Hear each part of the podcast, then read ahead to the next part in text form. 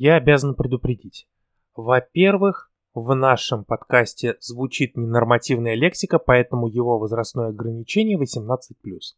Во-вторых, в нашем подкасте упоминаются Борис Гребенщиков и Андрей Макаревич, объявленные властями России иностранными агентами. Но в подкасте речь идет только об их творчестве.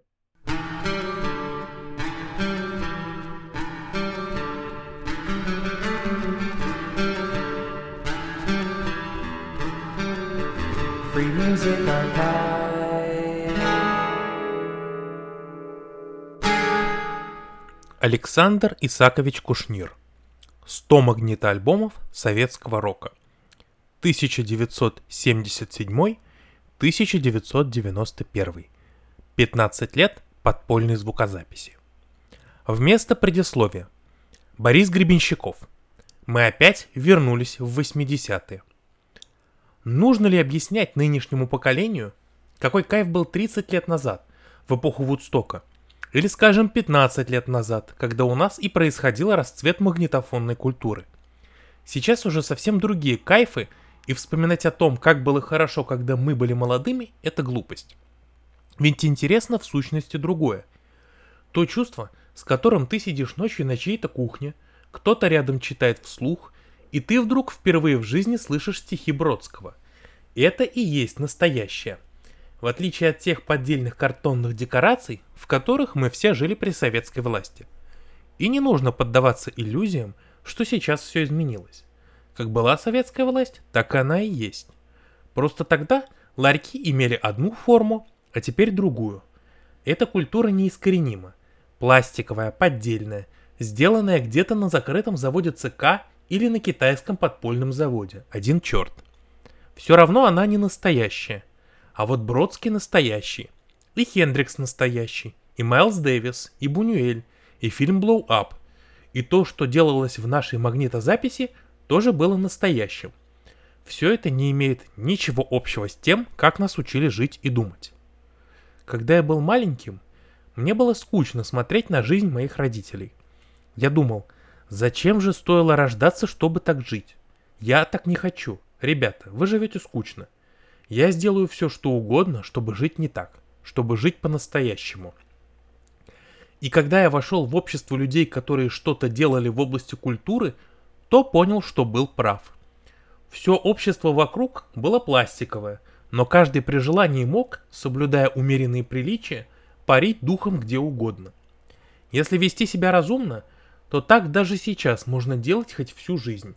Парить самому и помогать людям освобождаться от той бесконечной херни, которая происходит вокруг. Когда-то, во времена хрущевской оттепели, существовали иллюзии насчет возможности обретения свободы, что называется, в рамках социума. Но когда вся эта лафа закончилась, интеллигенция стала осознавать, что шашни с советской властью до добра не доводят. Те, кто мог, свалили за кордон – а те, кто понимал, что им никогда никуда не свалить, ушли в отрыв и организовали свое государство в государстве. Мы попали в самую гущу этой странной культуры и проварились в ней до конца 80-х, пока нас не выпустили на большую сцену. С моей точки зрения, эта культура была гораздо интереснее, чем, скажем, культура битников или хиппи в Америке. И битники, и хиппи были так или иначе связаны с государством, в котором жили. В каком-то смысле – они представляли собой оборотную сторону этого государства. А мы тогда были очень забавно оторваны от всего советского, именно за счет того, что пытались максимально приблизиться к культуре общечеловеческой. Все ходили на лекции по искусству Древней Греции или просто сидели, пили портвейн, читали какие-то стихи. И вообще было полное ощущение, что чем дальше мы уходим на Запад или в Китай, тем мы нормальнее. Все это было настолько другое, что по нашему поводу не беспокоились ни менты, ни КГБ. Просто не было точек соприкосновения.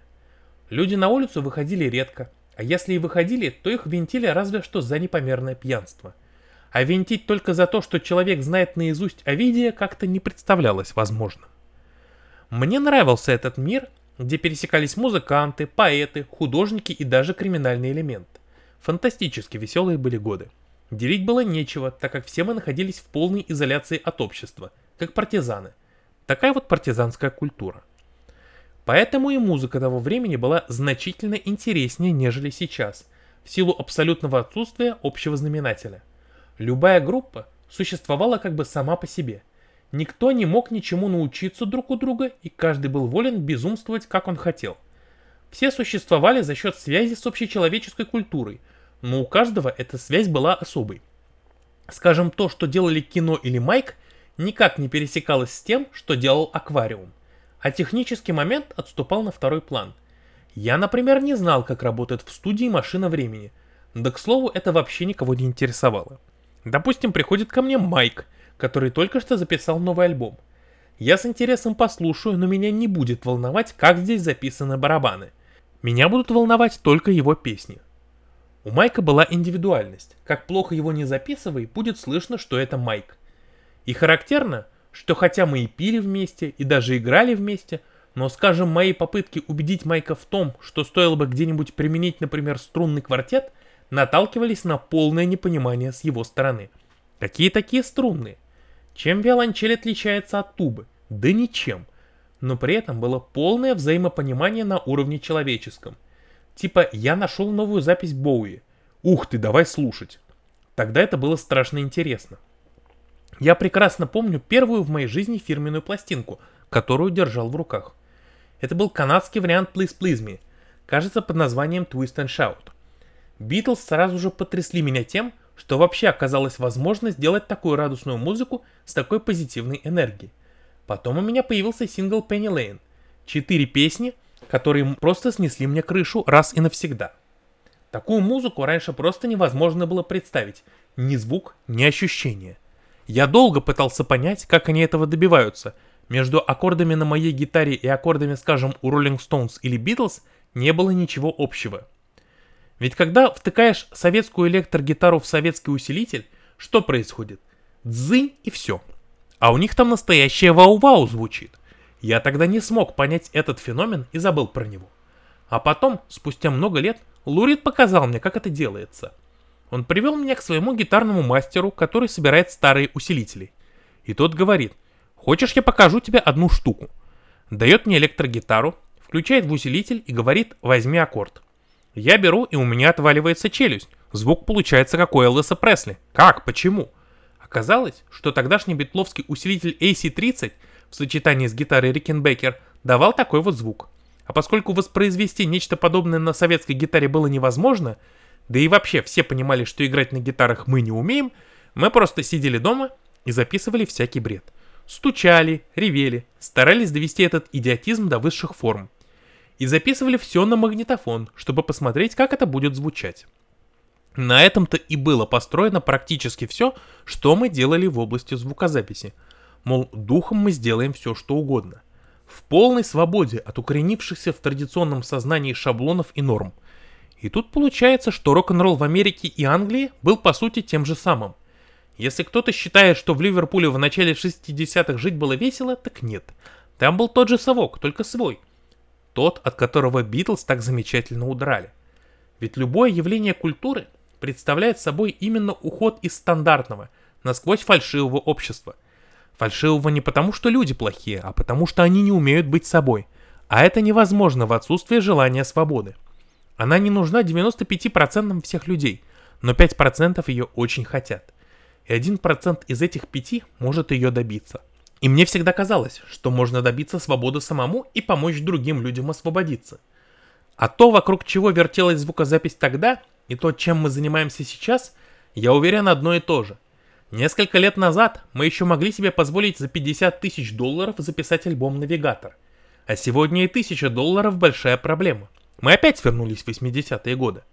И выясняется, что все навыки, приобретенные нами тогда, сейчас очень даже полезны – Потому что сегодня мы можем сидеть здесь и записываться примерно так же, как и 15 лет назад.